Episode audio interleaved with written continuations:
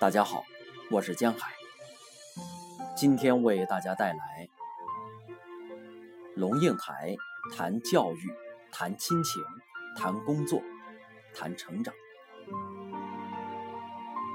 谈教育。玩儿是天地之间学问的根本。说到玩儿，你知道吗？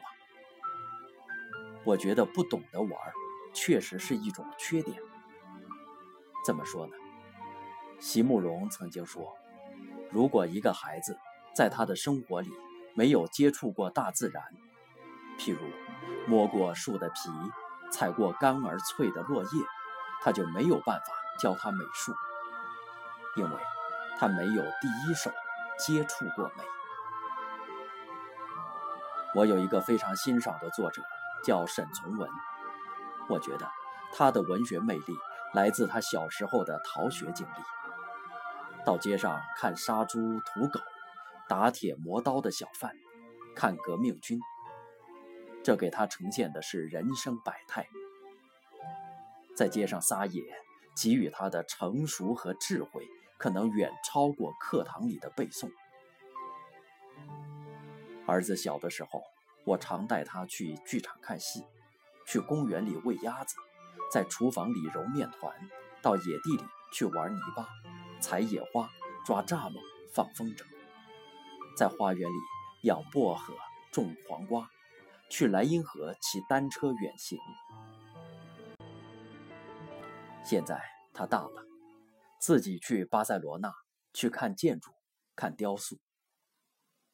我和席慕容的看法是一致的：上一百堂美学的课，不如让孩子自己在大自然里行走一天；教一百个钟点的建筑设计，不如让学生去触摸几个古老的城市；讲一百次文学写作的技巧，不如让他在市场里弄脏自己的裤脚。谈亲情，孩子的离开。是去开展他自己。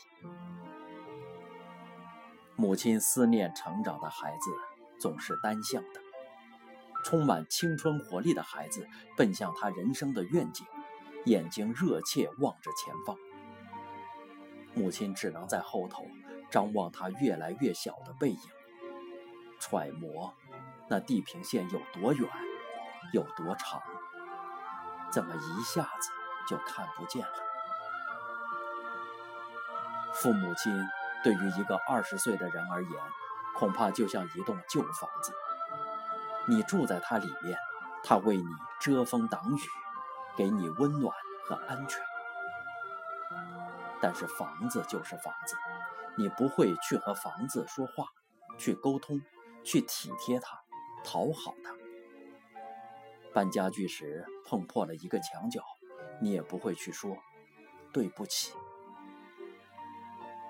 父母啊，只是你完全熟视无睹的住惯了的旧房子吧？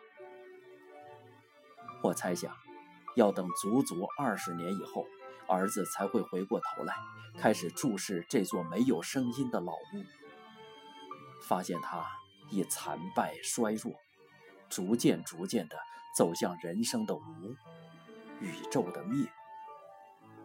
那时候，儿子才会回过头来。深深的注视。我知道，和儿子的缘分，在这一生中，将是一次又一次的看着他离开，对着他的背影，默默的挥手。以后，这样的镜头不断重复。儿子上中学，看着他冲进队伍，不再羞怯；儿子到美国留学，在机场看着他的背影，在人群中穿插。等着他回头一瞥，他却头也不回的昂然进了关口，真的消失在茫茫人海中。儿子正在离开他的朋友们，他正在离开小镇，离开他长大的房子和池塘，他同时也正在离开我。这是一种永远的离开。但我明白，儿子一定要离开，才能开展他自己。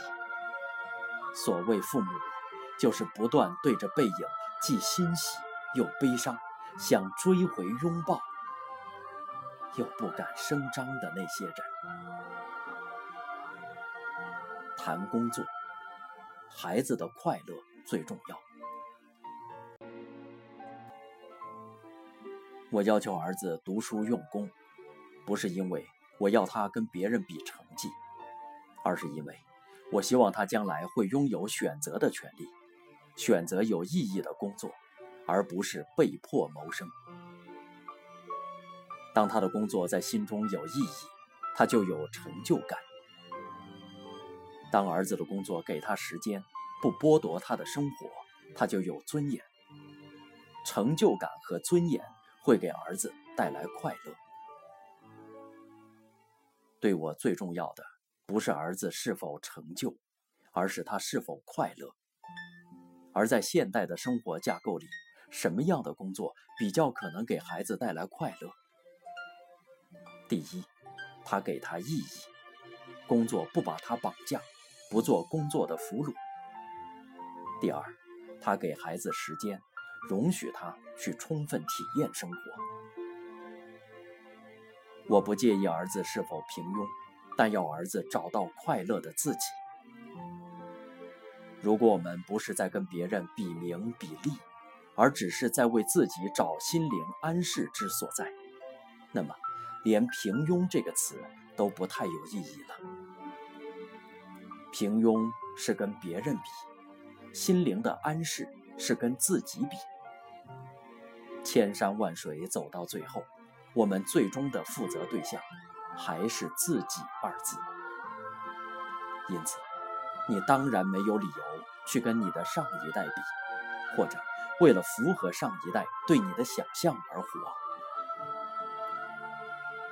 谈成长，抓住父母的有效期。孩子在小的时候。父母对他们来说是万能的，是完全可以依靠的。这就是父母对孩子教育的黄金时期。等孩子到了青少年时期，父母的有效期限就快到了。该说的、该教的、该做的，应该早就都做足了，是到了验收的时候了。